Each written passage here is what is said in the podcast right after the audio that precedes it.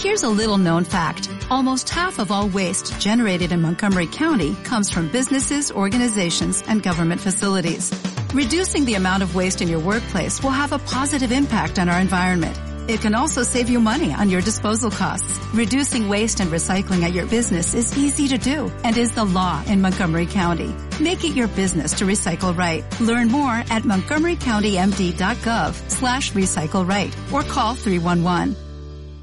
La idea no es empezar así el podcast, eh, pero la actualidad y, y esta noticia nos conmueve y nos llama al deber de informar que murió Goldie Legrand y solamente tengo fuerzas para decir lo siguiente.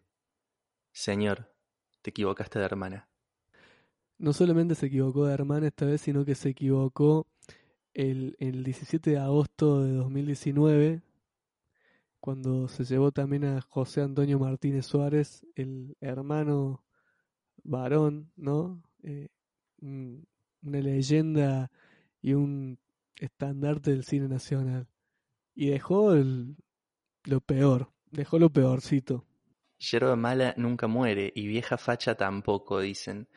Eh, pero bueno, sí, cabe destacar a, a Martínez Suárez, eh, que tiene películas que no he visto, pero me han dicho que son muy buenas. Y hay un documental sobre él que lo voy a ver prontamente, que se llama Soy lo que quise ser, del año 2019. Y yo pensé que por la, por la, mm, por el póster de la película era un homenaje a Stan Lee, pero no, es a José Martínez Suárez, el bueno de los Legrand. Tenía un estilo así, ¿no? Trajecito blanco, bigotín, como un Stanley ahí y, y pañuelo, porque, digo, la cuestión esta de alcurnia, de, de familia acomodada, se- si bien él, y voy a destacar esto porque me parece muy importante, a nivel ideológico estaba en la otra vereda, ¿no? De Mirta. Era más compañero. Era Peruqui ahí, sí. Y fíjate, a ver, alumnos de él, Lucrecia Martel, Campanella, sé que no aprendió mucho Campanella, pero No, no. sí, pero ah, digo, dejó un legado este, este señor, ¿no? Bien, bien. Habría que, que homenajearlo un poco, aunque sea viendo el, el documental. Lo vamos a ver para el, para el próximo. Está en, en Vimeo. Vimeo. Sí, sí, señor. Eh, pero bueno, esto no es un magazine de actualidad de, ni, ni una cronológica de, de, de famosos. O sí, Entonces, o tal vez sí. depende. Pero bueno, esto es un podcast de cine llamado Atención Spoilers. Y mi nombre es Fernando Lástrico, aquel joven, aquel joven que, que le arrojaba pochoclo a nuestro también querido uruguayo Clever Abreu.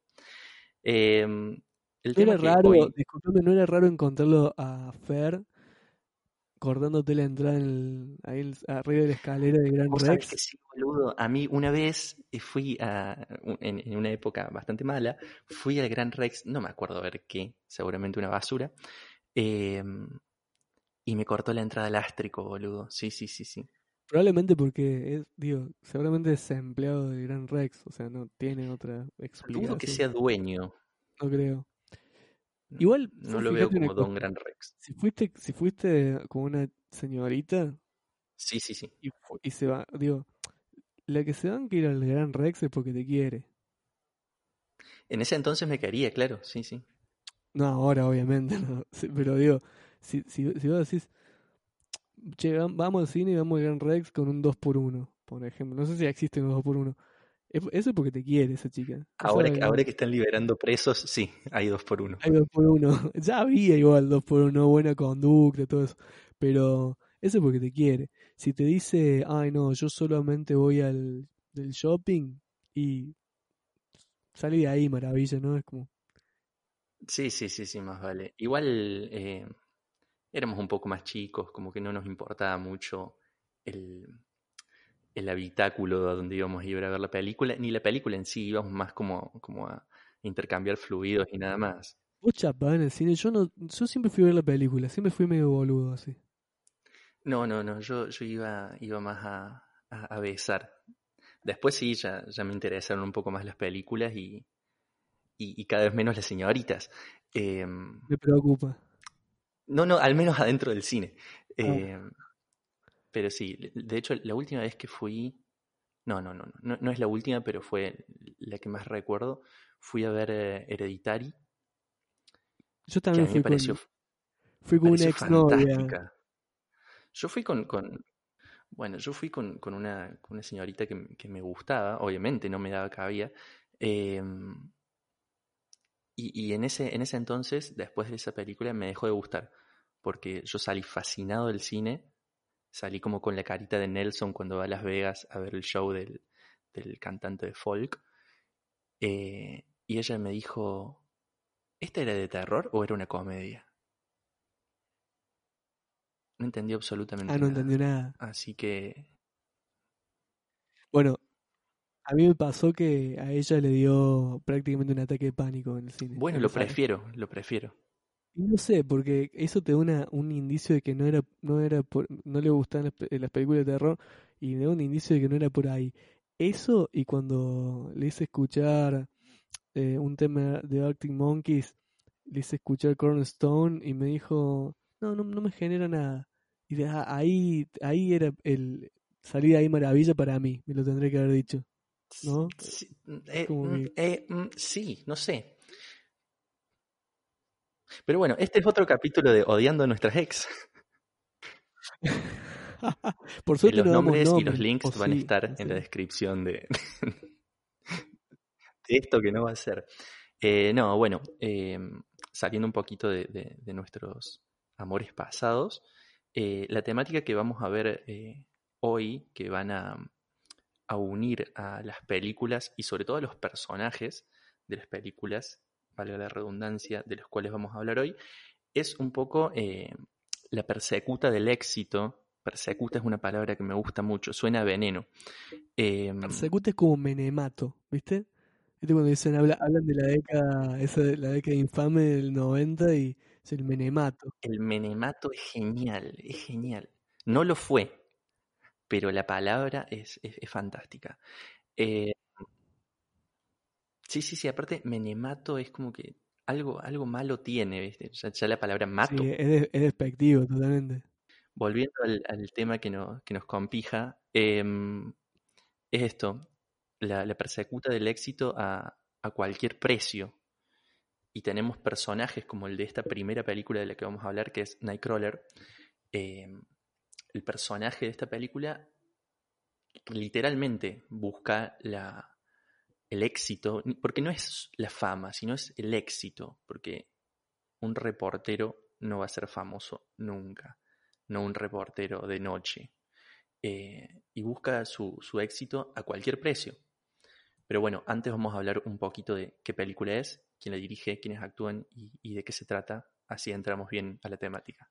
Bueno, Nightcrawler es una película que se estrenó en el 2014, es un thriller, lo dirigió Dan Gilroy y el, protagónico es, es de Jake Gyllenhaal, ¿no? Que Jake Gyllenhaal es un, es un actor re- recurrente en la filmografía de Dan Gilroy. En su última película, en Velvet Buzz- Buzzsaw, es también el, el principal. Y tiene a René Russo, una, una señora, una señora, linda señora. A mí me gusta, me parece como atractiva, ¿no? Eh, Eh, René Russo es muy, es muy telefe. Da, da Telefe. Un dato irrelevante, pero me parece Sábado a la tarde, Telefe, early 2000, fines de 90, René Russo. Es una película que, que le fue bastante bien en recaudación. Recaudó prácticamente 10 veces lo que se invierte en la película, así que le fue bastante. No, no tenía esa idea, no tenía ese, ese data de que, de que le había ido también en, en la taquilla, ¿viste? Pero sí, Cerraron, lo- le, le cerraron los números a, a los productores. quiero puntualizar en esto que comentabas recién, que quizás a diferencia de, como si tuviésemos tantos episodios ¿no? de este podcast, pero a diferencia de, de otros podcasts, no se trata tanto de la película, de trama, sino de personajes, puntualmente de, de- de- Tal de cual. cómo se... Personajes que, que en los cuatro casos están muy bien construidos, están, per- perfectamente construidos con su conflicto interno, su conflicto externo, Y en este caso, agrego lo que vos decís de, de su, la búsqueda del éxito. ¿Qué es el éxito? Porque se confunde el éxito con ser famoso. ¿Qué, primero nos preguntamos qué, ¿qué es el éxito. Este tipo no solamente que busca el, el éxito de una manera, como vos bien dijiste, inescrupulosa, sino que la tarea a la que se, o el oficio al, que se tira él, de por sí es, lo menos ético, lo menos humano que, que, viene, creo, no sé si hay otra cosa. Eso y, eso y. Sí, sí, la profesión es un asco. Es un asco. Eso y contador es como, no sé. No. o escribano, eso es aún peor. Pero bueno, el, el, personaje de, de Hall es Lou Bloom, y, este chabón lo que hace, bueno, justamente es un Nightcrawler. Un Nightcrawler es un, voy a ponerlo entre muchas comillas, un periodista eh, que sale a cazar noticias eh, a la noche, bien de madrugada, después de las 12, salen a cazar noticias para vendérselas a los noticieros que salgan a las 6 de la mañana en adelante. Hay un documental en Netflix que es una serie de 5 o 6 capítulos creo, que se llama Shot in the Dark y habla justamente de los Nightcrawlers. Yo la vi después de ver, de rever Nightcrawler y, y yo pensé que esto no, no existía o que no era tan así. Y es aún peor. Es aún peor que lo que muestra la película. Son, son unos criminales los, los Nightcrawlers. Y grafiquemos, ¿no? Para, para el oyente que cuando llevar la noticia significa filmar, sacar fotos a eh, explícitas a cuerpos, cadáveres, accidentes de coche, digamos, es el amarillismo, digamos, Crónica no arranca comparado con este chabón, Crónica TV no... No, no, no, no. Crónica es el INADI. Sí, no, tremendo, tremendo. Estamos hablando de imágenes explícitas y sin, sin ninguna consideración humana, porque el tipo, digamos, lo que se trata de esto es llegar antes que todos al accidente, le intercepta a través de, de, un, de una radio de, policía que tiene en su auto, intercepta las llamadas al 911 y la idea es, llegar lo antes posible, eh, hacer el registro y olvídate de, ayudar al que está ahí, no es, es totalmente, no tiene ética, digamos, cero ética. No, no, no, no, es cero ético. Eh, pero bueno, de, esto se trata la, profesión de este personaje. Personaje del cual no tenemos mucha data, no sabemos cuál es su pasado. El personaje se empieza a construir desde el minuto cero de la película, donde lo vemos que está, nada, es un buscavidas, está robando eh, cobre, rejas y esas cosas, hasta que se encuentra con eh, Bill Paxton. Se encuentra con él, que es otro Nightcrawler, perdón, y ahí se empieza a interesar a raíz de que escucha que le van a pagar 250 dólares por una noticia que, recolectó Paxton. Y ahí empieza, eh, roba una bici para cambiarla por una cámara y empieza a, entablar una relación con René Russo, eh, que es la productora de un, de un, canal de noticias medio choto, no, no, es, no es TN, es medio es, es, menos ético que te... Eh, no es pero, pero es igual de... Los, los, titulares están igual de mal escritos, los graphs también. Claro, tienen menos guita, digamos. Solamente, no tanto dinero como TN, simplemente eso. Sí, sí. No quiero dejar en, en, a la vista mi posición política, ¿no? Creo que no se nota hasta ahora.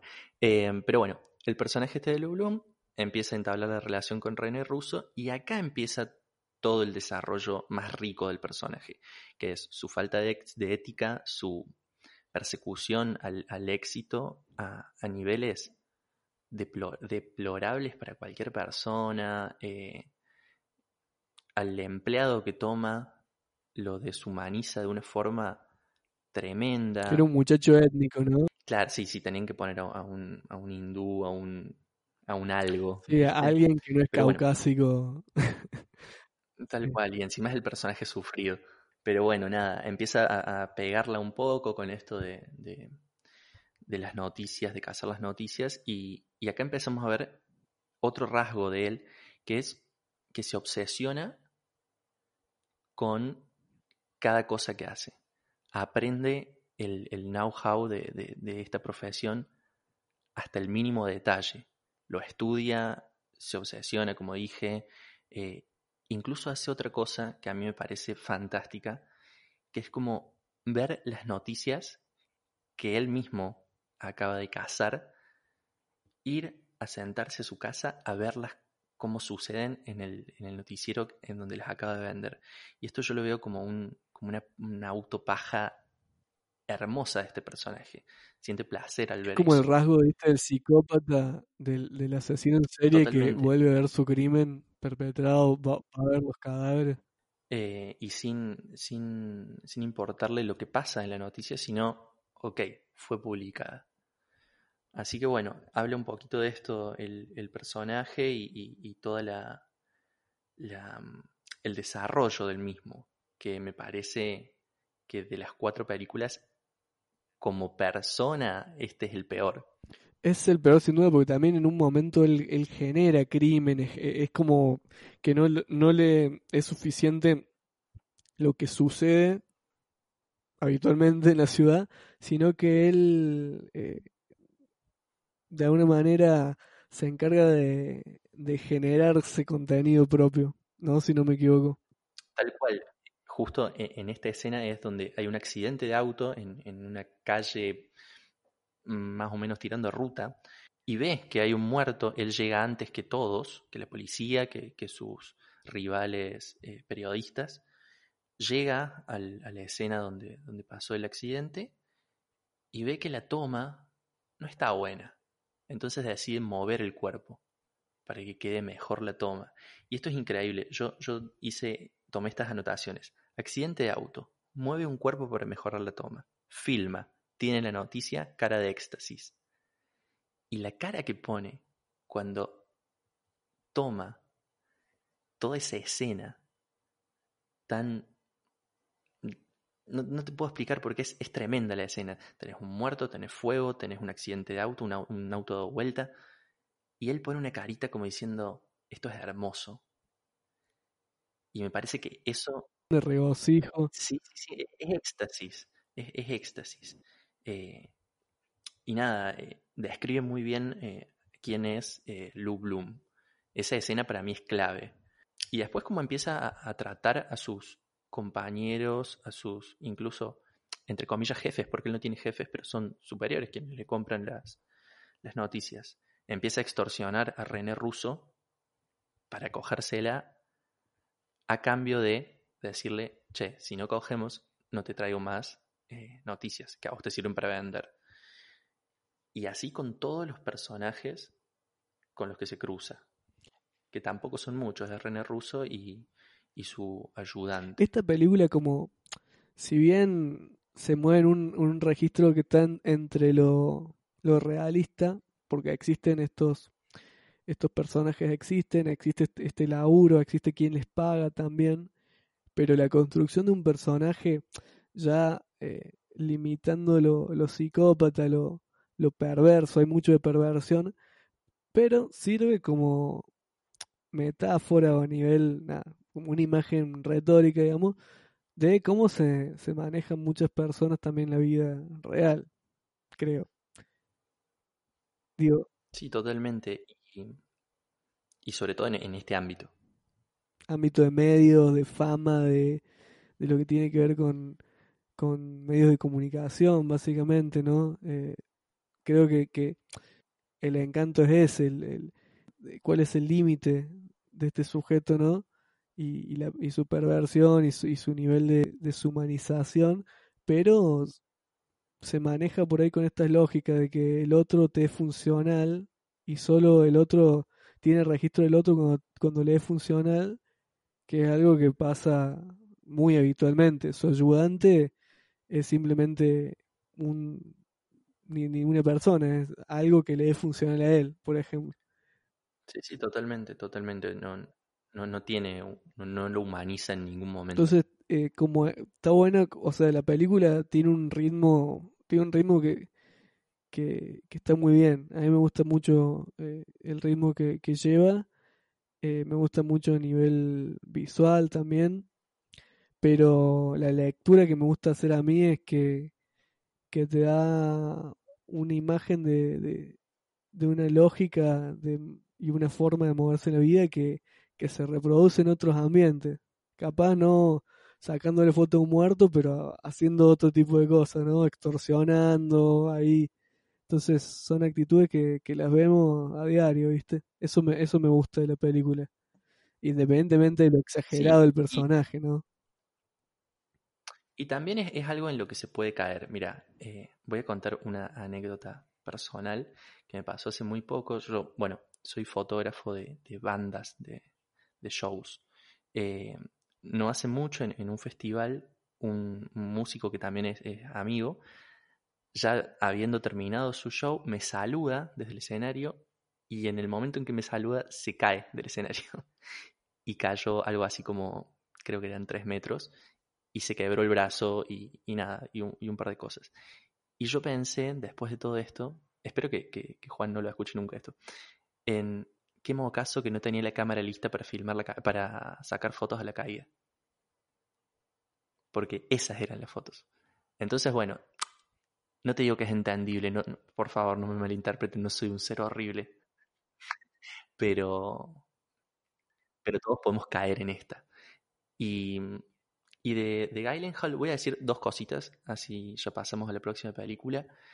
Primero es, qué bien que actúa este chabón, sobre todo en esta película. En esta película te da asco y te da mucho miedo. Sus caras de, de, de placer, de sacado, te dan mucho miedo. Y perverso, fundamentalmente. Es, es tremendo. Y además, eh, mientras la veía, pensaba, che, si van a hacer eh, una biopic de Alex Turner, corten parte de esta película. Porque es, es igual, se viste igual. Y, y, el peinado también es un poco más grande, todo, Jake. Todo. Destaco que, viste, todo el mundo dice, no, mira cómo se transformó, que está más gordo, está más flaco. Sí, gente, está más flaco en la película. Tampoco es que digo, transformarse físicamente te hace ser mejor actor. No, no es por ahí, porque está más flaco en la peli, ¿viste?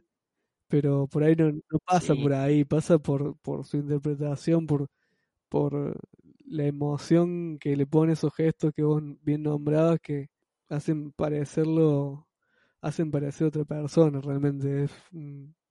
Sí, que, que, a ver, que, que, me genere algo. Porque, por ejemplo, a mí eh, la película por la que por la que un montón de, de, gente que ama los cómics y las películas de superhéroes descubrieron el cine, que fue Joker, eh, a mí no me parece fantástica la película. No me parece que, uy, vamos a, a desgarrar nuestras ropas por la actuación de, de Joaquin Phoenix. Y eso que es un actor que a mí me gusta muy mucho. Está bien, es correcta. Joaquin Phoenix es bueno en todo. Su transformación. Sí, está bien, pero la película, la película es el rey de la comedia. Es igual. Sí, sí, sí, sí. Sí, sí, sí, es cierto. O sea, celebro que, que puedan hacer una película con un superhéroe, en realidad un, un, villano. Lo celebro. Pero tampoco es para tanto, muchachos. Pasa que. Yo, la, la, la yo te, te, voy a decir una cosa muy a título personal. Creo que lo interesante de, de ver cine es observar características, cuestiones que no son habitualmente la, las que se observan, ¿sí? Digo, un poco de pensamiento lateral o de elevarse un poco y, quizás mirarle de otro punto de vista. Joker, eh, a simple vista, a primera vista, sí, cualquiera diría, no, fantástica actuación, mira, está más flaco, está transformado eh, y todo y, las de, y todo lo demás. Joker, lo más valioso que tiene, sí, partiendo de la base que no es una película que va a cambiar la historia del cine, pero digo, lo más valioso que tiene es la lectura de que un estado ausente genera caos. Y lo estamos viendo ahora con el, con el coronavirus. ¿Sí? Entonces, sí, sí, la, la, la, liberan presos. liberan presos que eh, con comandos iraníes, venezolanos, cubanos. No, eh, Yo tengo en el departamento ahora tres presos y dos médicos cubanos. ¿En serio? ¿Pero Se me atienden metieron. bien los médicos cubanos? No, no, los presos sí. Ah, los presos sí. Estaban como. como, como... Salgamos de acá, por favor. cariñosos esos presos. Bueno, ese que estaba en cuero, en devoto. Mamita, ¿cómo crió ese lomo ese muchacho? Ese muchacho es un violador. ¿Ese es Bane? Era Bane. Eh, no, no, no. Era, era Bane, pero sí, eh, Bane era un poquito más, más bueno. Este, este preso de, de quien eh, se han enamorado tantas chicas y chicos eh, es un violador. Violó una nena de 14 Ah, años. bueno, listo, no hablemos más del tema. Ojo, ojo, ¿eh? salgamos. Eh, nada, digo eso. Por ahí a- mi, mi mínimo insignificante aporte es, digo, gente, miremos de las películas, digo, las pensemos como de, de otro lado también, o, o veamos eh, cosas que no, no, no es lo primero que ve, lo primero que se puede observar, sino pensemos alguna cuestión por ahí en paralelo y, y capaz, capaz pensamos mejor, ¿no? O, podemos aprender algo, ¿viste? Yo lo primero que vi de Joker, digo, no viene el caso con el capítulo de Naka, pero es eso, así, che, el tipo le sacaron la atención médica, lo dejaron sin laburo, y vieja, sí, él, y es lo que pasa, es lo que genera el- la sociedad capitalista, ¿no? Un poquito, pero bueno, En fin, pasemos a la, a la- a la siguiente. Esta, esta es casi toda tuya, Ale. ¿Sí? Tanto así, tanto así como todo Eh, mío. sí, porque, porque no la, la vi hace mucho. La, la última vez que la vi fue con, eh, ya parece un chiste interno esto, pero fue con una exnovia. Sí, veo muchas películas con exnovias. Em, con la cual tuve un, un chiste interno que fue, que no lo voy a explicar, pero era, che, ¿qué actorazo Fassbender se ha ido por un grito? Si lo estás escuchando sabes qué es. Sí, En fin, sí, lo todo sé, lo sé, lo sé, lo sé. Este, sí, porque esta película básicamente el personaje principal uno diría que es Fassbender, Michael Fassbender, pero no es del que vamos a hablar nosotros. Esta película es Frank, es del 2014 también. Mira, elegimos dos películas del mismo año. Fue, una- fue un año lindo el 2014 para el, para el cine. Y con la misma familia, Sí, porque actúa Maggie Ah, Gyllenhaal. mirá, cierto, sí, sí, sí. Bueno, esta película se, tuvo su, estreno, su, su gran premiere en el Festival de Sundance. Se llama Frank. Y trata básicamente. A mí me encanta. Voy a decir algo muy a título personal. Me encanta esta película porque habla de la música. Yo amo la música. Pero habla más a fondo de, esto del éxito, triunfar, hacerse famoso, todos estos conceptos que, que recién también pasamos ahí, abuelo de pájaro, un poco. Frank se trata de, de que un pibe músico aficionado, este actor Domhnall, Domhnall Gleeson, que es un colorado irlandés, bueno, y vive en su pueblo, tiene un laburo ahí medio de oficina y toca el piano, quiere componer sus canciones, la verdad lo hace bastante mal, un tipo se nota que no tiene talento. De casualidad se topa con una banda que está de gira, una banda súper indie, alternativa, no tienen un andan como una camioneta ahí girando, por un suceso ahí medio particular, él se ofrece a suplantar al tecladista de la banda, que no va a poder tocar, y eh, toca esa noche con ellos, lo suplanta, un show que es un desastre. La banda es completamente extraña, completamente ecléctica, tiene un nombre inentendible, y el cantante, interpretado por Michael Fassbender, que además canta muy bien, el cantante lleva Canta muy muy bien. Sí, Lleva sí, sí, una, muy una bien. máscara como de papel maché gigante, pero gigante, una cabezota, y la lleva puesta, Es como si fuera un Funko. claro, como un Funko Pop, así, exactamente. La lleva puesto todo el tiempo, todo el tiempo, un tipo que no se, no se, no se quite esa máscara, ni para bañarse, ni para nada. Por algunas cu- cuestiones así del destino, este pibe termina uniéndose a la banda y se meten a grabar un disco en una cabaña en el medio de la nada con todo tipo de cosas excéntricas que, que se suceden. La verdad que son bastante particulares lo- lo- los miembros de la banda. Y eh, este pibe evidentemente no tiene talento, pero como empieza a subir a, a las redes sociales lo que va pasando mientras están grabando el disco, nada, eh, y este muchacho, sobre todo el de la máscara, que llama muchísimo la atención, los invitan a participar en el festival South by Southwest, así se llama Marcos, ¿no? ¿Verdad? Sí, sí. El SWSX. Y va- van ahí, es- la verdad termina todo mal, eh, no salen las cosas para nada como las esperan, pero básicamente se da esta lucha entre el pibe sin talento que hace lo que sea, básicamente lo que sea, lo que esté a su alcance y lo que no, y lo que sea, lo que le nazca y lo que no, con tal de, de pegarla. En contraposición con el resto de la banda, sobre todo Frank, ¿no? Que es un, que, que no, es, no espera, no espera nada de nada, que hacen música por amor al arte. Y hacen Y porque les gusta a ellos. porque les gusta y hacen lo que les gusta y sin buscar la aprobación de otros, ¿no? Entonces, la película, bueno, odio contar toda la película, no porque creen en el tema de los spoilers y demás, sino porque realmente no, no me da, es muchísimo. La película termina poniendo cada uno en su lugar. Ah, al que no tiene talento y quiere pegarla sí o sí, bueno, haciendo un paso al costado y, y dejando realmente que las personas que, que hacen lo que hacen por amor al arte, a la música, a lo que les gusta, continúen en su camino. Y eso, eso me parece lo más digno. Creo que es importante en este caso, como hablábamos de los personajes y demás, el personaje que interpreta Dom Hal, Dom básicamente no, no tiene una, una identidad. Y eso me ha pasado mucho por ahí en las experiencias que he tenido musicales, personales también, ¿no? De encontrarme con, con personas que, como este personaje, conocen a alguien y les parece fantástico lo, lo que hace, eh, se- básicamente se, se- copian de eso, se amoldan a eso, seguramente porque no han podido co- construir en un proceso de, de construcción de identidad y de gustos y demás. Y Es decir, se suben al primer bondi que pasa. Ah, Sí, cualquier bondi lo deja bien, ¿viste? Y terminan siendo todos, ¿viste? Uno, unos genios tremendos y necesitan por ahí eh, copiar o, o quizás eh, en su búsqueda el fin no es la creación, sino que el fin es hacerse conocido.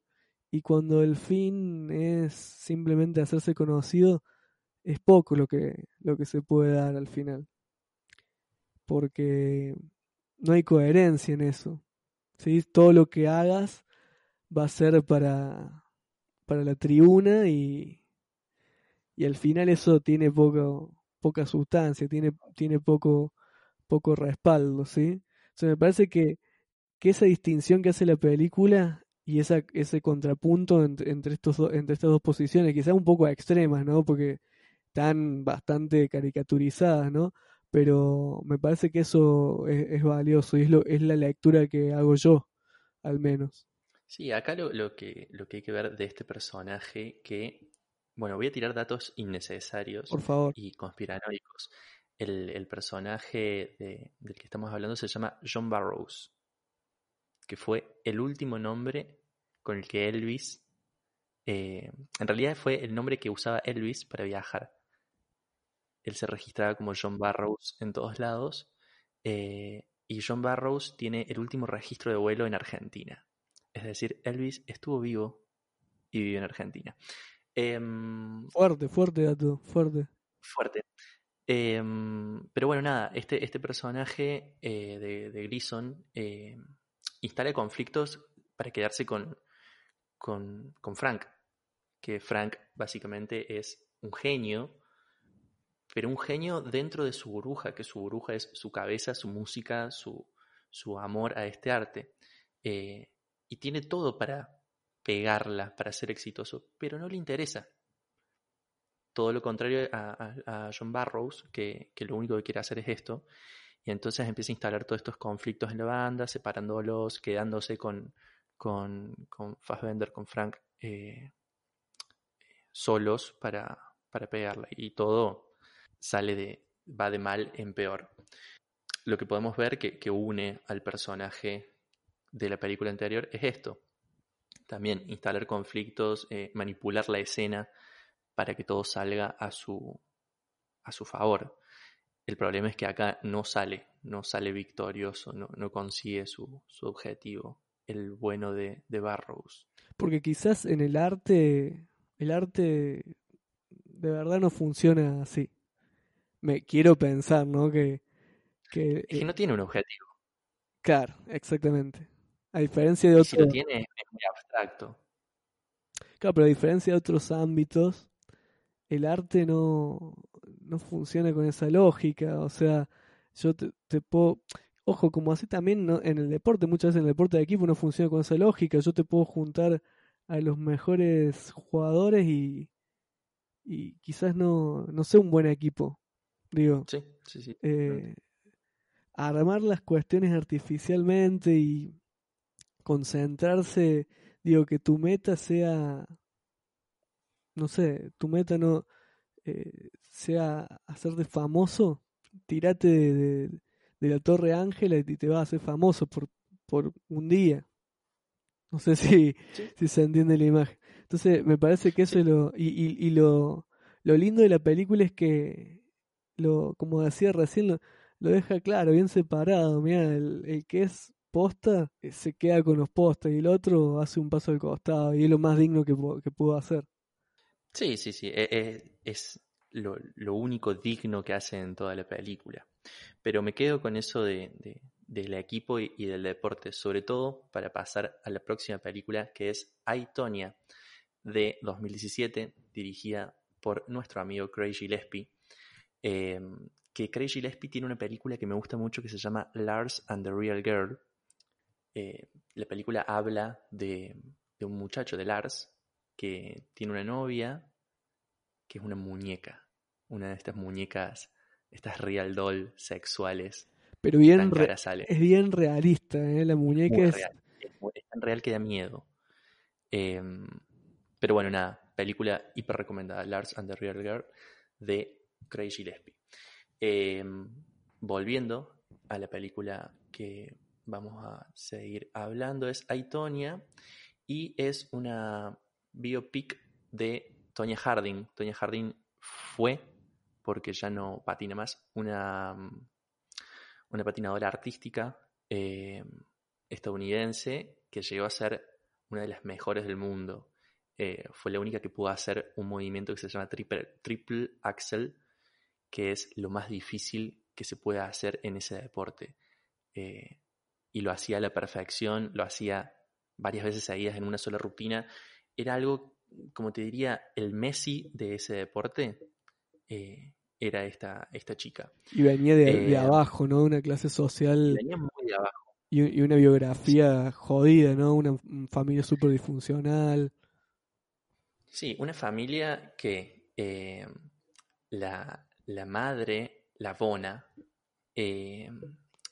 la incita a practicar este deporte y después como que la empieza a obligar a practicar el deporte. Y yo con, con- con la madre eh, tengo una relación amor-odio porque primero está excelentemente interpretada por Alison Janney eh, y, y tiene una cosa que es tan graciosa a la vez, que es tan maléfica, porque es un personaje de cuento de mala que es, pero también ves que toda esa maldad, entre comillas, que tiene con, con su hija, es para que ella triunfe.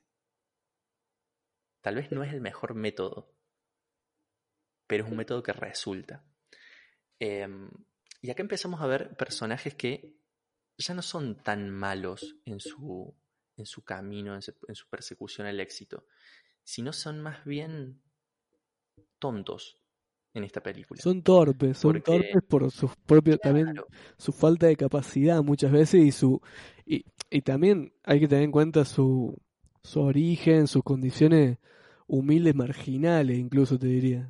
Sí, sí, sí, sí, son, son, son los rednecks, como, se, como ellos mismos, eh, el padre de Tonya, eh, se denomina.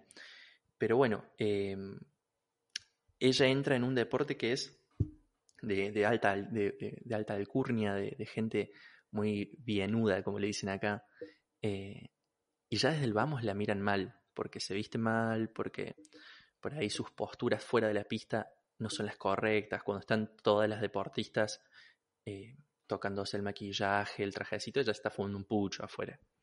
Eh, y todas esas cosas sin- sin- se interponen en, en el triunfo, en el camino al éxito. Y, hay un montón de, cosas y de personajes que se van a meter en la vida de, Tonya, pero para mí el más importante es su novio, después marido, eh, Jeff, que me parece que es el personaje más nocivo de esta historia, porque primero le pega, los dos se pegan, eh, Tonya en una parte lo corre con una escopeta, él en un momento le dispara. Es como dicen los chicos ahora, una pareja tóxica, como les gusta decir a, los chicos de ahora. Eh, Hiroshima de tóxicos. Eh, Chernobyl. Son tremendos. Sí, sí, sí, sí, sí. Pero bueno, nada. Eh, otra cosa que me gusta mucho de la película, ya saliendo un poquito de, los personajes, es em, la, forma en que está grabada, como si fuera un, un falso documental, donde por ahí, cuando no está en este rol de falso documental, los personajes rompen la cuarta pared y hablan a cámara.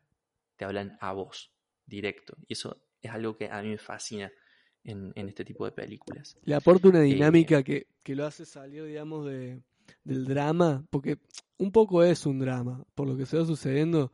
Yo lo, veo. Es totalmente. Eh, es un drama, la vida de ella fue bastante traumática y creo que es esos recursos lo, lo, llevan por otro lado sin ridiculizar, pero cortan un poco la, la tensión que, tiene la, película de por sí, que tiene esa historia de por sí. E, este, esta pareja, además de violento, golpeador, actitudes que 2020 son más que suficientes para nada, eh, meterlo preso, básicamente. Pero más allá de eso. después Alberto los libere. Sí, que los libere y los junte con, con los médicos cubanos. Eh, eh, lo, peor que, que tiene este muchacho es, bueno, básicamente arruinar la carrera a ella. Sí, sí, claro, porque eh, en su carrera aparece una, una competidora que es casi tan buena como ella. Y deciden, en un en un plan totalmente estúpido, enviarle cartas para amenazarla, tal como habían hecho con, con Tonia, para un poco sacarla psicológicamente de competencia, porque se venían los Juegos Olímpicos. Entonces, eh, trazan un plan que es muy simple, mandarle una carta amenazándola anónimamente a Nancy Kerrigan, que es la competidora. Y todo se empieza a desvirtuar. Acá es donde la película, sí, ya se estaba yendo la mierda, acá se va completamente la mierda.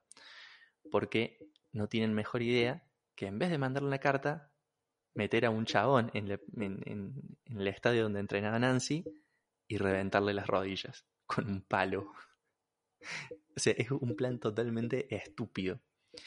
Eh, y acá todo se empieza a pudrir. Entra el FBI, investigaciones, uno le echa la culpa a otro, aparece lo peor del amigo de Jeff, que es un imbécil, pero a la vez manipulador de, Jeff. Eh, y acá la película, como la vida de, de, Tonya, se va a la mierda. Se va completamente a la mierda.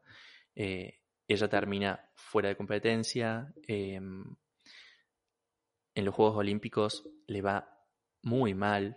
Si mal no me equivoco, creo que sale octava. Em, y ahí termina su carrera, termina tanto como deportivamente como legalmente, porque le prohíben nunca más pisar ninguna competencia de, patín, de patinaje artístico.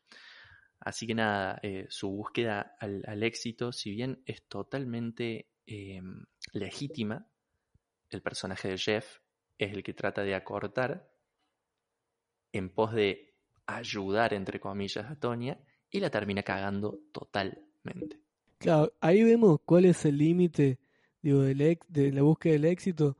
¿Cuál, es el límite? ¿Destruir a otro? Bueno, ahí, tenés que, digo, el personaje de Tonya no tiene esa moral, no tiene esa visión, no, digo, ella no fue la que ideó el plan para ir a, quebrar las piernas de la contrincante. Fue él, el, su pareja.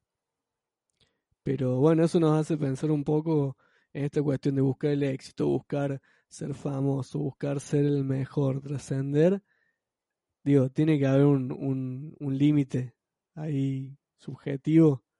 Eh, y, y, bueno, esta película lo lleva al límite. Eh, lo lleva, lleva ese límite al límite de lo, de lo humano, ¿no? Valga la redundancia. Y bueno, es un caso real, digamos. Esto eh, también hay, que mencionarlo, ¿no? Es, es un caso real como la, de la película de la que vamos a hablar eh, cuando terminemos con esta. y me parece me parece que lo, lo, interesante es pensar en eso, hasta dónde podemos llegar para conseguir un objetivo que es básicamente individualista, ¿no? No, no es algo que le haga un bien a la humanidad ni, ni, un bien general, digo, ¿hasta dónde llegamos con eso? Sí, totalmente. Y, lo que veo yo de, de Tonia, que es dentro de los personajes que estamos analizando, la primera que busca el éxito, pero a la vez es víctima de esa búsqueda del éxito. Eh, ella no hace nada malo, al contrario, lucha contra eh, el jurado que es recheto, que le dice, no puedes vestirte así, no me importa si haces bien eh, tu disciplina, pero acá te tenés que vestir de esta forma. Enfrentó, el, maquillar de esta forma. enfrentó la adversidad. Frente a una cámara de televisión. Vos viste que los deportes en Estados Unidos, así sea, no sé, juegan tres nenes de 13 años, es televisado. Todo, todo mediatizado. Y eso es, eso está, esta posta, yo después lo, vi en YouTube, eh, los putea, los putea en, en, vivo, cuando la otra chica está haciendo todavía la, la pose, viste, re de nena, re de nena de mamá. Pero bueno, y, y hay, hay un, par de cositas que a mí me gustaría destacar. Una que es muy buena, que la voy a dejar para el último, y otra que es, me jode mucho, pero mucho, que en una parte de la película, cuando Tonya conoce a Jeff, eh, Dice, yo lo conocí cuando tenía 15 años. Y ahí Margot Robbie, con ese pelo, parece que tiene 45. Esto me parece un, desacierto de la película. Sí, y tiene otra que, a mí me fascinó, eh, que hay un falso plano secuencia cuando se divorcian y es la cámara que sigue a Jeff desde su depresión post-divorcio hacia todo un, un, recorrido dentro de la casa donde lo vas viendo que parece que se va mejorando, que esto, que el otro, y que termina con él subiéndose el auto y yéndole a buscar para cagarla a tiros. Sí, fuertísimo. Ese plano que me parece delicioso. Y se lo dedico a todos los giles que vieron y desgarraron sus ropas por 1917, esa poronga de 1917 no tiene, no resiste análisis, 1917. Hay película, mira The Rope de Hitchcock, y año 54, no sé, no me acuerdo, ahí tenés, ahí tenés un plano secuencia, mirá Wood, Woodfella. Victoria. Mira Victoria. Sí. Pero bueno. Pero en fin. Sí, eh, sí, sí. Siete caca. Sí, em, eh, la verdad que esto, digo, tenemos la libertad para decir lo que nos gusta y lo que no. 1917 es basura, es pura basura.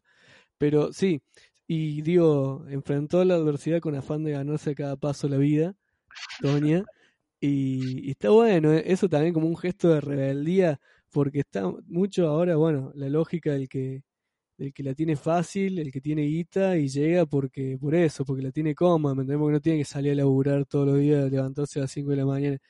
Y creo que ese es un rasgo súper valioso de Tonia, que se enfrentó al, a la hegemonía, al conservadurismo de un deporte y vino, se, se hizo de abajo y se rebeló contra todo eso. Y, y si hay, si, si para trascender hay algo valioso que se puede hacer es eso justamente, ¿no? Romper con, lo establecido.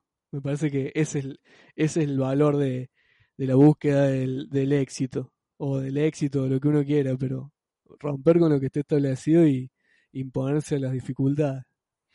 Para continuar totalmente con lo que venía diciendo, eh, tampoco ella se da por, por vencida ante la primera adversidad. La primera adversidad ya lo plantea desde el minuto cero con su relación con el patinaje artístico, que es, el entrenador le dice, no, no, no tomo nenas, yo tomo chicas más grandes que, pueden competir.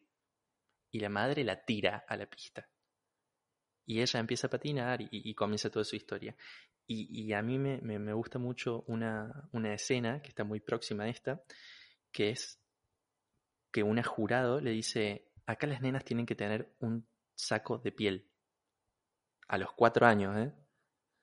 Y, y entonces la próxima escena es Tonia con el padre en el bosque cazando conejos para hacerse un saco de piel. Fantástico, fantástico esa imagen. esa imagen es fantástica. Eso es punk. Eso es, eso es perseguir el éxito, bueno, matando conejos, pero... Sí, eh, ahí te saltan todo. veganismo. Perdón, veganos, perdón. Pero bueno, nada, es, es, buscar ese éxito, me parece bueno. Te das cuenta de algo ahí, ¿no? Es que, que muchas de, la, de las causas que se defienden son causas burguesas, ¿no? Causas burguesas del que tiene techo, comida y asegurado el futuro. Eh, porque así somos todos hippies, eh, rockeros, revolucionarios. El que la tiene que pelear, parezco Iorio, ¿no? Diciendo esto, pero. Eh, no, pero de verdad. Yo sé lo que envenena. Es, fácil ser, es fácil ser un, un rockero cuando vivís con la plata de tus papás, te pagaron el departamento tus papás y, y bueno, así es fácil ser rockero. Pero esta piba... Rockeros bonitos, educaditos. Con grandes gastos, ¿no? Cuando te, te, regalan el autito tus papis para, para llevar los instrumentos, ¿no? Como lo que hemos tenido que llevarlo cuadra y cuadra en la mano. Bueno, pasamos... En, mira, mira con encadeno acá con la música. Tema musical, amo la música. Vamos con la siguiente. ¿Qué, radio Aspen esto, boludo? ¿Qué es? ¿Qué? Amo la música. Un programa de Radio Aspen. Aspen 102.3. Amamos la música. Seguimos con My Name is Dolomite o Dolomite is My Name, como prefieras vos, porque no sé. Sí, se puede decir de las dos formas. Bien, y Mal. Sí, sí, sí, sí, totalmente. Me encanta, me encanta la, me encanta la desprolijidad de todo. Amo. Mira, acá le pusieron el legado del diablo a Hereditary. Sí. Nosotros podemos decir lo que querramos. O sea, invertir el orden de una palabra, o sea, fuck off, man. Si le pusieron, aparte de acá le pusieron cada título, las películas, viejo. Digo, ¿no? Alguien le pusieron a alguien el octavo pasajero. ¿Qué? ¿Qué? ¿Por qué el octavo pasajero? ¿Qué? ¿Qué era, el, que era un programa de Guido Casca, viejo? O sea, ¿qué? ¿Qué, qué era? O sea, fuck off. Dale, bueno. En fin, Dolemite is my name del año 2019, dirigida por Cry Brewer. Eh, es también una biopic eh, de un personaje hermoso que se llama Rudy Ray Moore. Eh, este chabón lo consideran el padrino del rap, porque después de, todo lo que hizo, muchos músicos empezaron a descubrir el rap. Y, las rimas, desde ese punto me parece, claro, claro, las rimas y, la forma de rimar, empezar a rimar con música. Eh, eso me pareció muy, muy valioso desde, desde el minuto cero. Eh, pero bueno, nada, es, es la historia de, de, Rudy que, que, persigue el éxito a toda costa, pero a toda costa sin hacerle mal a nadie, realmente sin hacerle mal a nadie. El único que se hace mal y ni siquiera es él. Claro, porque eh, sacrifica mucho. Sacrifica mucho y, tampoco sufre tantas vicisitudes. No, pero sacrificar no, no tiene que ver con, con, sufrir, sino con dar de uno. El tipo da todo. O sea, cuando, hizo cuando hace un mango, lo, lo invierte y, y, le, y encima le da laburo a los amigos. Creo que lo, lo principal de esto, aportando lo que vos venías diciendo muy bien, es que el tipo busca el éxito sin caretearla. Y eso, por eso lo, dejamos para el final, porque es como el, el contrapeso, ¿no? Sí, este nos va a dejar el buen sabor de boca. Sí, ¿no? Eh, realmente bien. Lo que decías vos de, que, de que busca el éxito a toda costa en, en una escena donde eh, necesita plata para grabar el disco este de, rimas, de, que en realidad son chistes rimados, eh, le va a pedir plata a la tía, la tía es un personaje entrañable, una vieja divina. Y, ella le dice, ya fuiste cantante, fuiste bailarín y creo que hasta fuiste adivino. Y él le contesta que es muy difícil tener éxito, pero él va a hacer lo que sea para conseguirlo. O sea, él quiere tener éxito. El tema es traducir cuál era ese éxito para él. Y en toda la película empezamos a descubrir cuál es ese éxito. Él, él, busca, persigue un éxito más de comunidad que propio. Porque hay una escena donde va, a haber una comedia para festejar con sus amigos, van al cine a ver una comedia. Una comedia de, blancos. y no le parece graciosa a él. Dice, ¿por, qué nosotros los negros tenemos que venir a reírnos con esto en el cine? Y creo que con él también empieza todo este, todo este cine de negros y para negros. El Black Exploitation, ¿no? De los 70, que dirigido al, público negro. Sí, seguro. Sí, y que hasta el día de hoy sigue. Hay un montón de películas que de Ice Cube, de, de Oprah, que a nosotros no nos llegan ni de casualidad, ¿eh?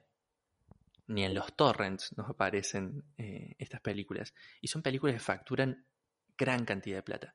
Y me parece que Rudy Ray Moore tiene mucho que ver. Estoy medio tocando de oído ahí porque eso no lo investigué. Pero me parece que tiene muy mucho que ver con esto. Me parece que sentó bases de, muchas cosas y ese legado es súper valioso. Como que, sentó un precedente este tipo en, en influir no solo en la música, sino en el espectáculo en general, en, en, el arte en general, hace una película, bueno, la, la, película, y esto amo también porque amo el cine hablando del cine. Esto me, me encantan las películas que se tratan de películas. Él cuando, cuando ve este, este film eh, blanco, correcto, porque él en sus chistes era lo más boca sucia que había, pero era auténtico, porque su, su gente se expresaba así se tocaban en los bares, en bares antros y, y así estos chistes súper sucios, mal hablados. Se ve en esta película correcta, pacata, con blancos que se ríen de, de cosas inocentes.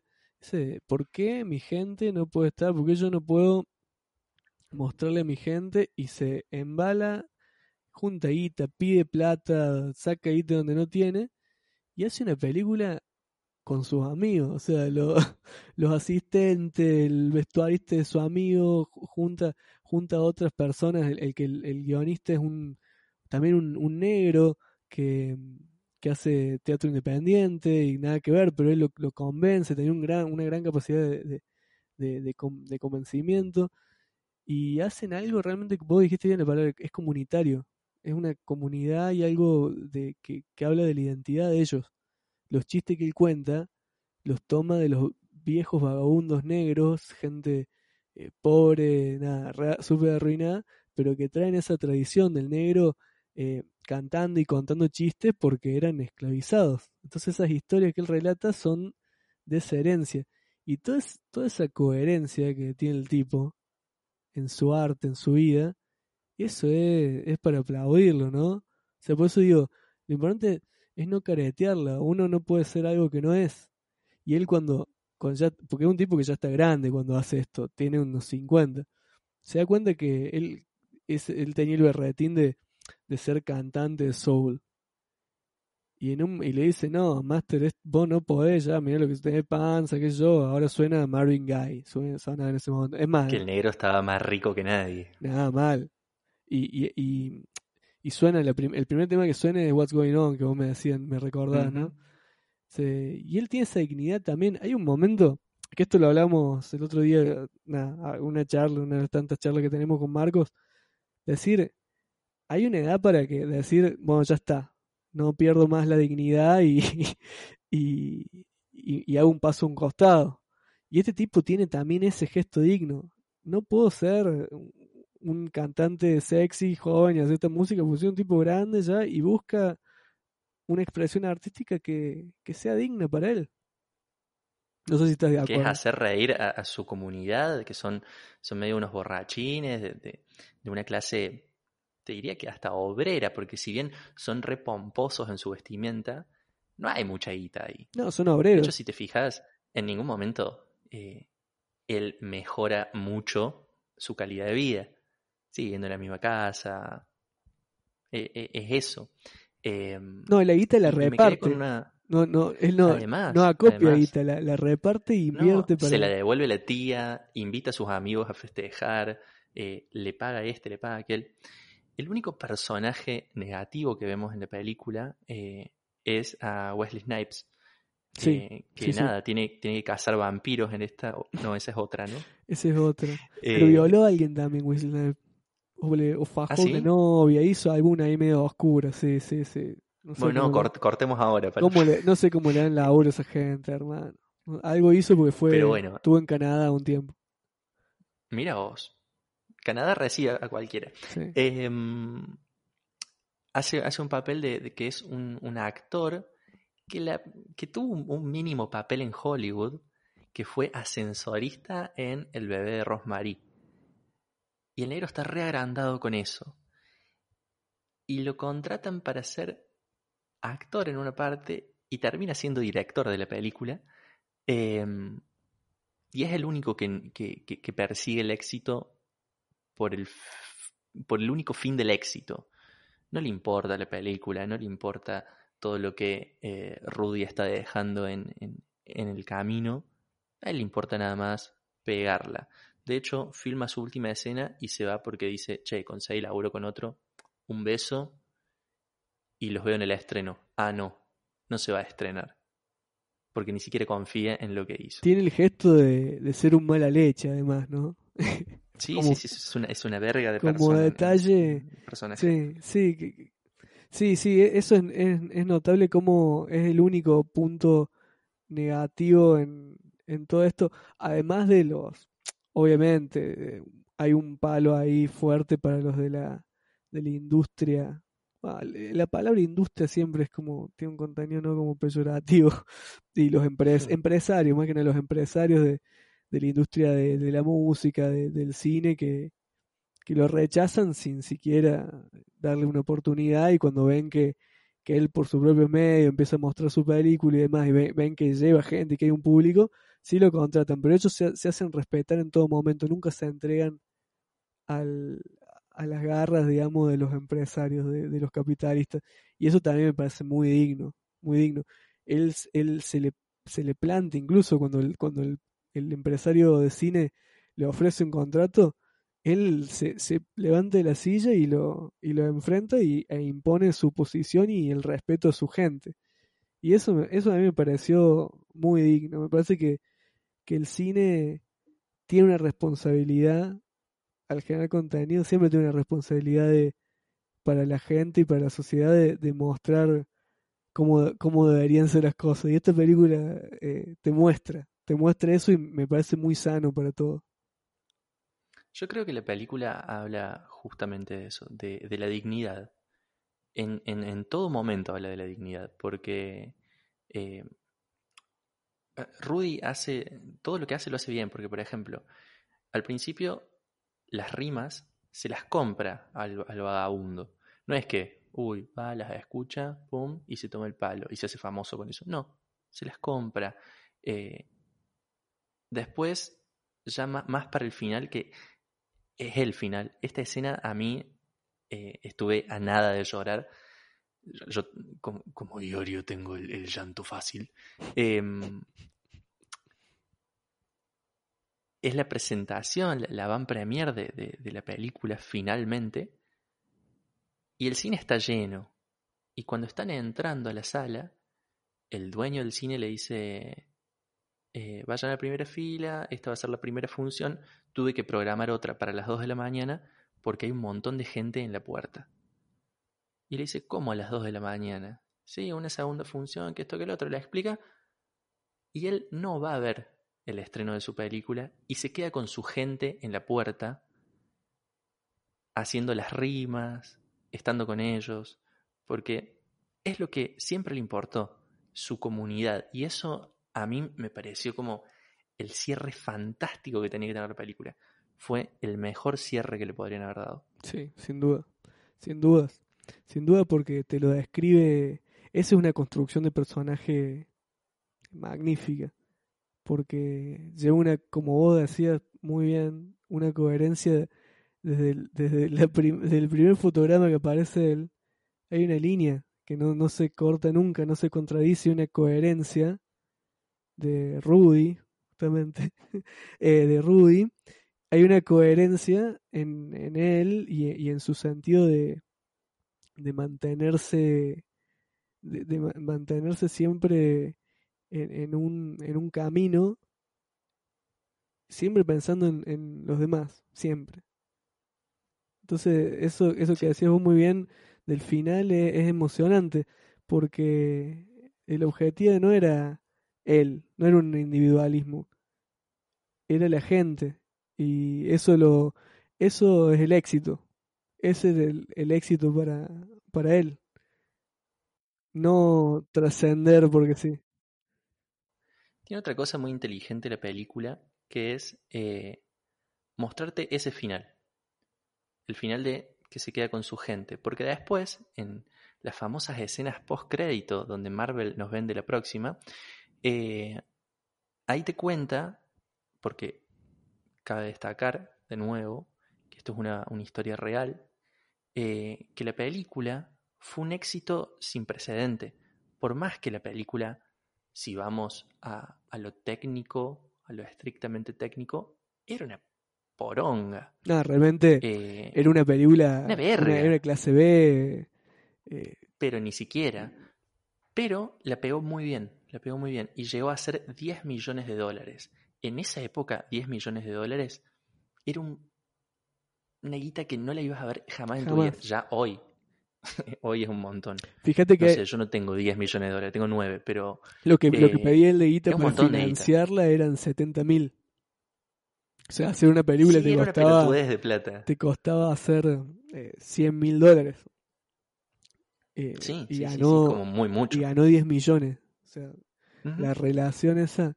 Sí, sin duda, sin dudas.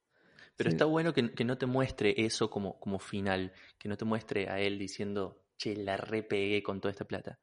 Su, su éxtasis fue, mira toda la gente que pude reunir. Ni siquiera es que me vino a ver a mí, porque se podría haber subido ese caballito de decir, la estrella, ahora soy una estrella. No, es, mira la gente que pude reunir, mira el material que puede darle a mi comunidad. Y eso me parece fantástico. Eso es genial, eso es genial porque es despojarse de todo individualismo y de toda superficialidad y, y, que el objetivo del arte es que, que lo compartan otros y que, y que tenga una, identidad propia. Y eso no, no se compra. No, lo que se compran son premios Oscars. Se pueden comprar, se pueden comprar amigos eh, también. Eso también me llama la atención, quería agregar no le sobe el lomo a nadie, no le sostiene la vela a nadie. Él se le para de mano, no.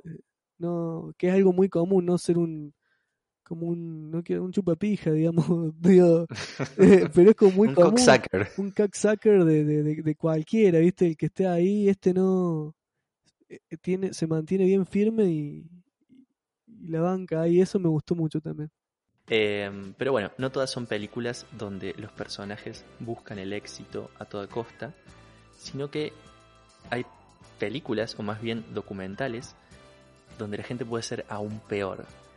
Y es este eh, mi recomendación del día, es Holy Hell. Un documental que pueden encontrar en Netflix, eso está bueno porque es de, fácil acceso para todos. Em, y tiene algo que se conecta también con, la película que hablábamos recién, porque el personaje de Wesley Snipes había actuado en, El bebé de Rosemary y el protagonista de este documental, que ya se van a enterar quién es, también tiene un cameo en esa película. O sea, esa película reunió a lo mejor y lo peor de, de Hollywood de esa época. Volviendo, el documental es Holy Hell, es del 2016 y está dirigido, filmado, guionado, escrito y todo por Will Allen. No llegó a ser Woody, pero es Will Allen. Eh, Will Allen fue una de las víctimas de, este, de esta secta, una secta de los 80, que no tenía tanta pinta de secta. ¿Por qué? Porque eran todos unos chetos, no había niños, eh, era gente exitosa, eh, con mucha guita, seducidas por este chabón que también da mucho miedo. Su sola, su sola presencia te inquieta. Vos, vos ves los videos y, y, y, decís, chabón, ¿cómo puedes estar cerca de este tipo? Em, pero nada, son, son los famosos chetos que van a abrazar árboles. Eh, tienen este líder que es muy yankee, pero habla medio como si fuera hindú, ¿viste? Alguien que viajó a la India y se le pegó el acento. Eh, y bueno, nada, tiene, todo esto. Hay, hay, un montón de cosas en, en este documental que agradeces que sea un documental, porque si no sería una exageración del, del director. Así que nada, se los recomiendo. ¿Por qué? Porque están buenos los documentales de secta y porque es hermoso ver Cheto sufriendo. Nada más. Holy Hell, Netflix. Pero bueno, nada. Una hermosura. Eh, está producida por Jared Leto. Dato de color. Puso ahí una, una platita Jesus. Eh, Holy Hell. Pero bueno, nada. Holy Hell 2016, Netflix. Una hermosura. Mi recomendación, nada que ver, pero está en Netflix también. Yo digo, hago un, hago un punto y aparte. Detesto Netflix, no me gusta para nada, no me, da mala, hay como mucho contenido basura. Antes quizás en algún momento hubo mejores cosas, pero es muy difícil encontrar eh, nada, producciones que, que, que, lo valgan. La que voy a recomendar es de Estudio Ghibli, es una película animada, y yo soy como bastante reticente a las películas de animación, pero sí me gustan las de Estudio Ghibli, las de el gran Hayao Miyazaki, ¿no? Esta película se llama, o más bien, se conoce en Latinoamérica como El regreso del gato. En, en japonés, si querés te digo como es... Es la reelección de Macri. Es, es una cuestión, sí, sí, es un vaticinio esto, ¿sí? En, en japonés te lo, leo, te lo leo igual, se llama Neko no Ongaeshi. No tiene más sentido. Y es una película animada del 2002, como dije, de estudio Ghibli, producida y guionada por Hayao Miyazaki.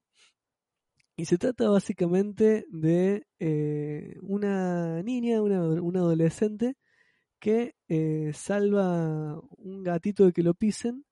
Y ese gato, lo cual es como muy psicodélico el argumento, ¿no? Esto me encanta. Ese gato en realidad es el príncipe del reino de los gatos. Y eh, a ella, al haberle salvado la vida, la vienen a buscar un montón de gatos en una comitiva, todos con, para, caminan en dos patas, qué sé yo, y le dicen, bueno, vos te vas a casar con el príncipe del reino de los gatos. Y, y eh, empieza a entrar en otra, como en otra dimensión, que es el reino de los gatos. Es muy psicodélica, me encantó, me divirtió, me pareció además súper tierna.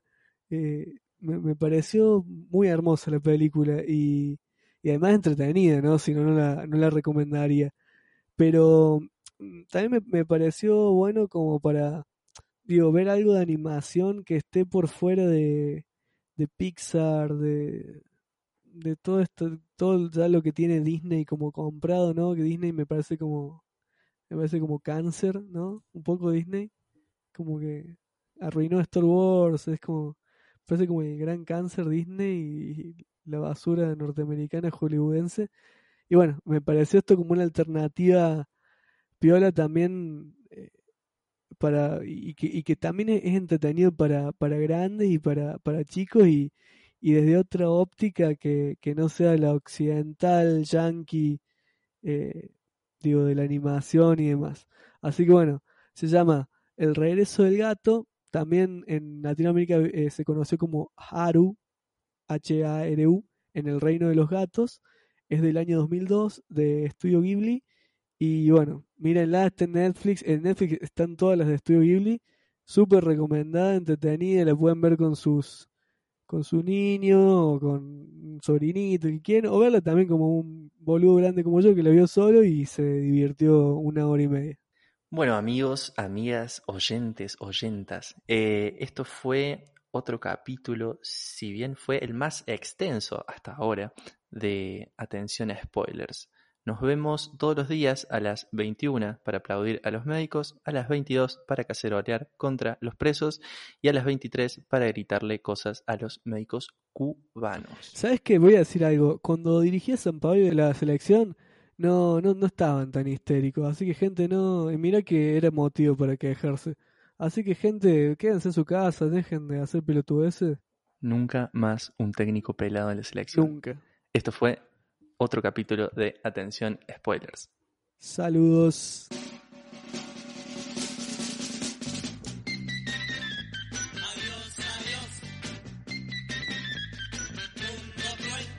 Adiós mundo cruel, ya nunca te veré. Yo diré que no te conocí, pero todos ya comprenderán qué magnífico es dejar este mundo cruel. Hola, buenos días, mi pana. Buenos días, bienvenido a Sherwin Williams. ¡Ey! ¿Qué onda, compadre? ¿Qué onda? Ya tengo lista la pintura que ordenaste en el ProPlus app. Con más de 6.000 representantes en nuestras tiendas listos para atenderte en tu idioma y beneficios para contratistas que encontrarás en aliadopro.com. En Sherwin Williams somos el aliado del PRO.